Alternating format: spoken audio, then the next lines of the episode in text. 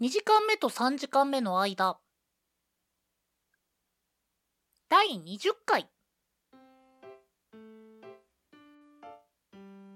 こんにちは、ゴーです。こんにちは、ケトバです。このポッドキャストでは2時間目と3時間目の間と題して、あのちょっとだけ長い休み時間を大人になってしまった2人が取り戻そうとする休み時間型ラジオですの20回目はい。20回目ですね。一つの節目だよね、これは。ですね。うん。ああ、うん、うん。ん？いや、なんかこう、ね。なんか、20回で、いや、ちょっと、あれ区切り悪いなと思ってしまったのは、あの、こう、アニメ的にはほら、24話、あのね、24話が1期っていう認識があってしまって、うんだよね、20回すごい節目だよねって言いかけて、あ、いや、ちょっと、あれ？そんなしっかりした、あれじゃないよなって、ちょっと自分で思っちゃって、突っ込みかけた。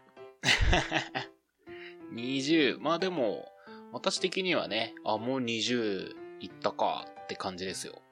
おう前回と違う、違って。そう、前回はもう10回未満の時にはね、もう100回ぐらいやったぐらいの気持ちだったけど。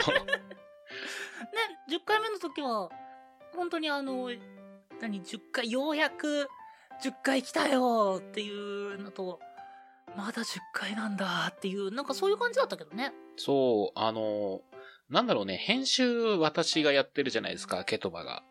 お願いしてますね。うん。あの、編集の段階でね、何回も聞くんよ、その1回を。まあ、編集作業はね、本当にね。そうそう。だからもう、同じ回を何回も聞いてるから、多分聞いた回数で言うと100は言ってるんよ、もう。同じ自分たちの声を。だからかなとは思う。なるほど。確かにね。でも、YouTuber の人とかのさ、その動画とか、ゲーム実況とかさ、いろいろ見てると、400回とか言ってる人とかいてさ、いや、そこまで継続すんのほんとすげえなって、ほんまに思う。うーん、本当に継続は力なりの部分よね。本当に本当に。これからもよろしくお願いしますね。はい。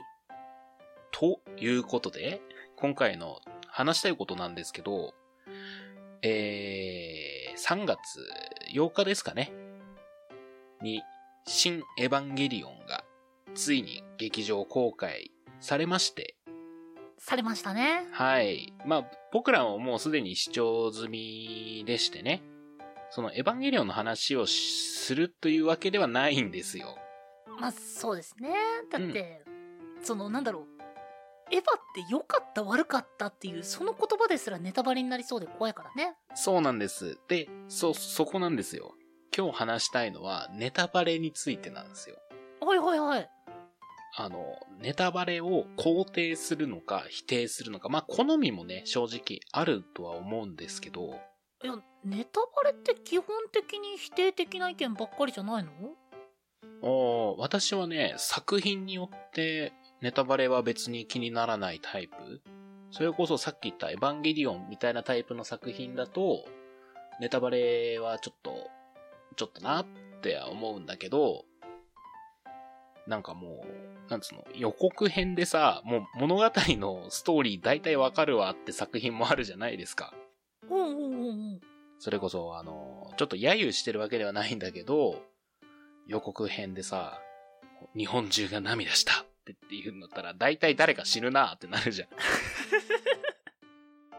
いや、もしかしたら、盛大に振られてすごい泣くだけかもしれない。ねえ、まあ、それはわかんないけど、なんか作品のね、性質によって、その、オチが気になるタイプの作品なのか、家庭が気になるタイプの作品なのかによって、だいぶ変わるんだろうなって思ってて。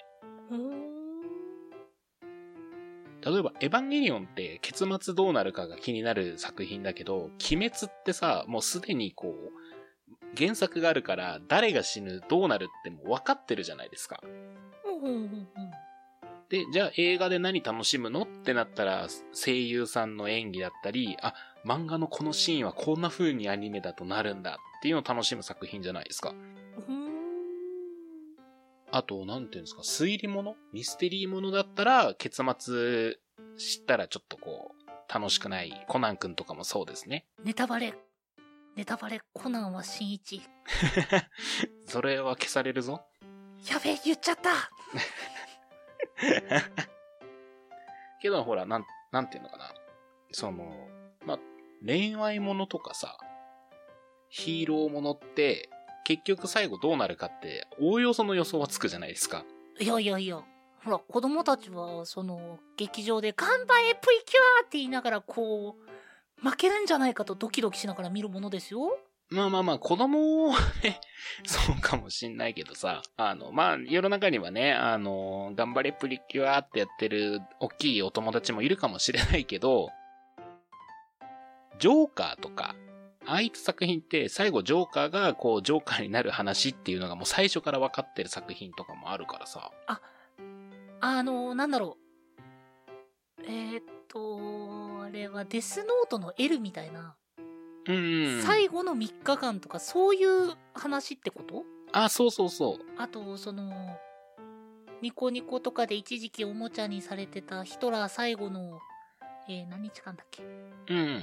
そうそうそうそうそう。な何日間っていう映画の、まあ、例えば史実に基づくことだったりで、この人は死んでしまう。それまでに、その最後の、例えば1週間なら1週間をどう過ごしたのかっていうのを見るための作品だったら、ケトバ的にはネタバレは OK。うん。特に問題ないかなって。だから家庭型なのか、落ち型なのかって僕は勝手に名称付けてるんですけど。ああ、なるほどね。いや、あの、僕はですね、その、うんどっちも否定、もう、どういう方であろうとネタバレは NG 派なんですよ。うんうんその、結論ありきの作品だったとしても、なんだろう、その結論に至るまでが、やっぱこう、いろいろ入り組むわけじゃないですか。うん。うん。でも、そこにネタバレの前情報が入ってしまうと、そこの推測に対して邪魔な要素になっちゃううんうんうんだからシンプルな目で、その作品を楽しむことができなくなってしまうほうほうほうほっていう風に僕は感じるタイプなので、う。うん。まあ、全面的に僕は嫌いですね。まあ、おそらく大多数の人はそうなんじゃないですかね。いや、それこそね、うん。その、それこそ、その、先日ツイッターでもちょっと言う、まあ、つぶやいちゃったっていう感じなんですけど、うん。まあ、僕がずっと推してるあの無色転生あるじゃないですか。はいはいはいはい。で、あれのニコ、僕はあのニコニコ動画で見てるんですけど、そのニコニコ動画のコメントって結構ネタバレ多いんですよ。あの心理何なんだろうね。いや、あの、ニコニコ動画っていう、その、なんだろう、システム上、みんなが自由にコメントを流せるっていうシステム上、やっぱそういう人はいると思うんですよ。うん。あ僕がちょっと気になったのは、あの、そうだな。例えば裏切る人に対して、この頃はいいんだけどなとか、そういう匂わせのセリフうん。とかは、まあ、純粋な目で見れなくなるから、まあ、やっぱ嫌いではあるんですけど、それって何なん？そうそう、あのーあのですね、最近思うんですけど、人ってなんか物を教えた時に快楽を覚えるらしいじゃないですか。そうですね。うん。なんかそういう心理が働いてんのかなっては思いますけど。あ、いや、だと思います。うん。まあ、その、先の展開がどうなるっていうのを知ってて、で、知らない人が大多数っていう、まあ、場所じゃないですか。うん。まあ、うーん、その、そのつもりはもちろんないんだけど、あの、例えば親切心だったり、うん。まあ、もしかしたら自己顕示欲だったりっていう、まあ、そういったものがあって、その書く人は、いや、俺知ってるぜとか、考察に対して、いやいや、それ違うよ、こうなんだよっていう、まあ、もしかしたら優しさなの、優しさから出るものなのかなとも思うんですよ。まあ、そうかな。で、そのニコニコ動画って別にその、何ですか、ネタバレしたからアカウントが停止しますとか、1ヶ月間コメントが、その、書けなくなりますとか、そういったこともないじゃないですか。うん。で、YouTube みたいにそのコメント欄をこう、見に行かないと見れないものでもなくて、自然に流れてくるものだから、実際はその書く側も、いや、見たくないなら見なくていいんだよっていう気持ちだったとしても流れてしまう。うんうんうん情報が入ってしまうっていう場所なので、どうしてもやっぱ気になってしまうなのかなとも思ってる。うん。もうその場合はコメントをオフにするしかないもんね。ただそれすると、本当に面白い時とかに、その感情の共有ができなくなる難しいとこだね。ではあると、僕は思いますね。まあ、あれですよね。だから、そのネタバレって、まあ、テロみたいな 側面もね、情報テロみたいなもんですから、相手がその悪意を持ってるのであれば、それはふざけるなーで済むんだけど、悪意じゃない場合もあるから、うん、ちょっと厄介だなと思いますね。そうね。あの、やっぱりツイッター、新エヴァンゲリオンを見るまではツイッターとか SNS もしないっていう宣言してる人も多かったですからね、今回は。いや、それもまあ納得いく。ツイッターも、その、調べてなくても、どうしても、情報が入ってきてしまううん。まあ、ま、まあ、うん、自然に情報が入ってくる社会なんで、ある程度はしょうがないとは思いますけど、そうだまね。あそのネタバレを回避するためには受け手が頑張るしかないのかなとも思ってます。うん、今の時代、情報のシャワーって言われてますからね。情報の取捨選択は大事かもしれないですね。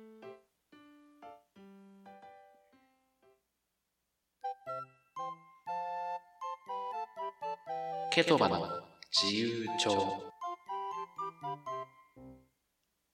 はい、このコーナーでは、えー日常の疑問や雑学などを毎回私が、えー正解するか、もしくは嘘800になるかということを1分間で行うコーナーだったんですが、が、今回20回目ということで、珍しく私、ケトバが、うんごに問題を出します。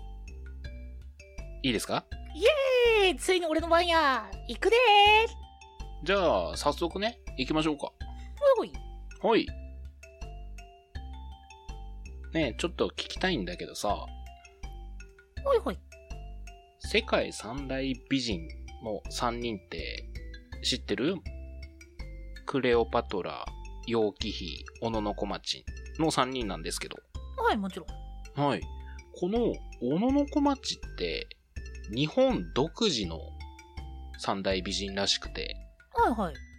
じゃあ世界的にこの小野小町のポジションに入る人って誰でどういう人？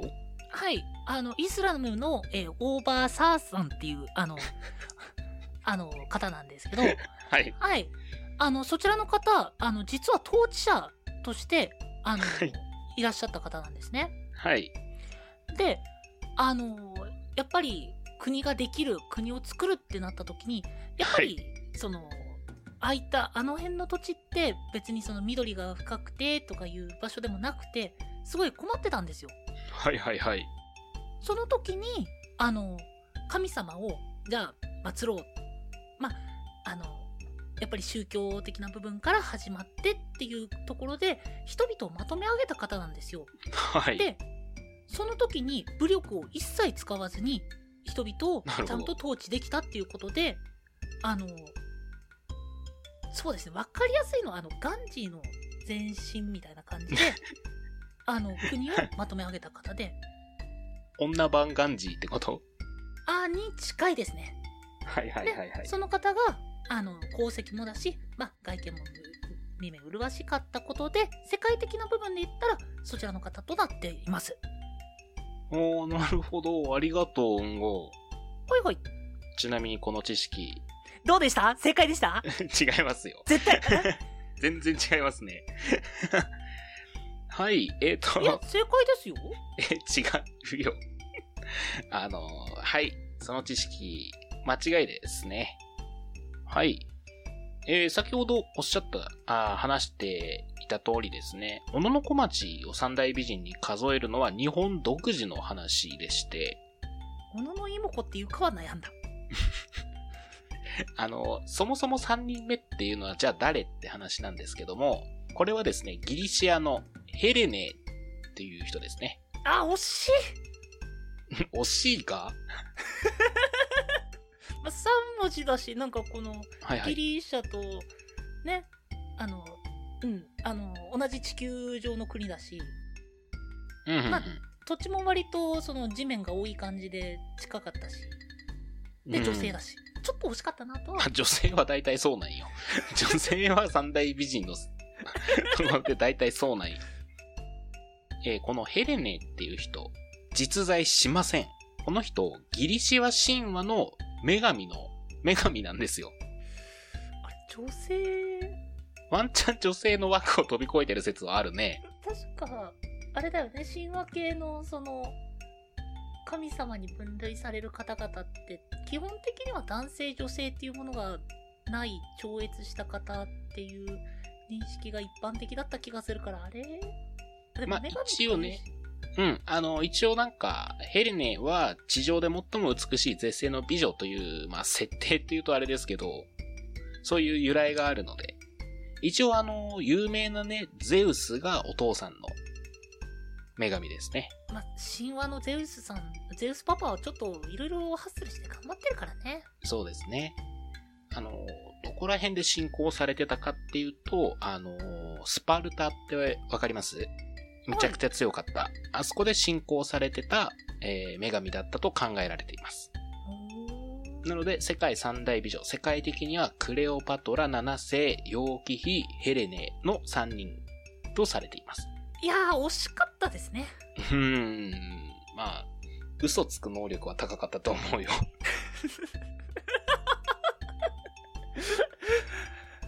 はい。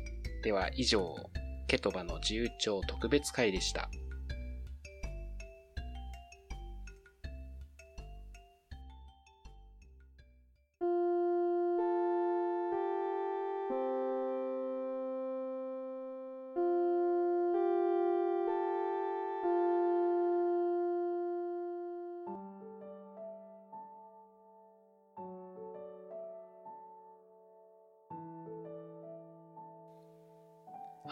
ということでですね、えー第20回。今回は、えーネタバレについてお話をしました。ネタバレ、コナン。それ気に入ってんの？あの、まあ、あの、一般的なね、ほら、ネタバレ、あ、てか、よくネタバレコメントに、あの、付随して出てくるんですよ。うん。ニコニコ動画で、なんかネタバレが流れる、その直後にネタバレやめろよっていう言葉流れる、その後にネタバレコナンは新一っていう風に流れるのが、まあ、一定のテンプレートになってるんですよ。うん、うん、うん、うん。まあ、ネットミームの一部ですよね。なんか、ネタバレは嫌だけど、ネタバレに付随したそういうネタは割と好きなんですよ。うん、うん、うん。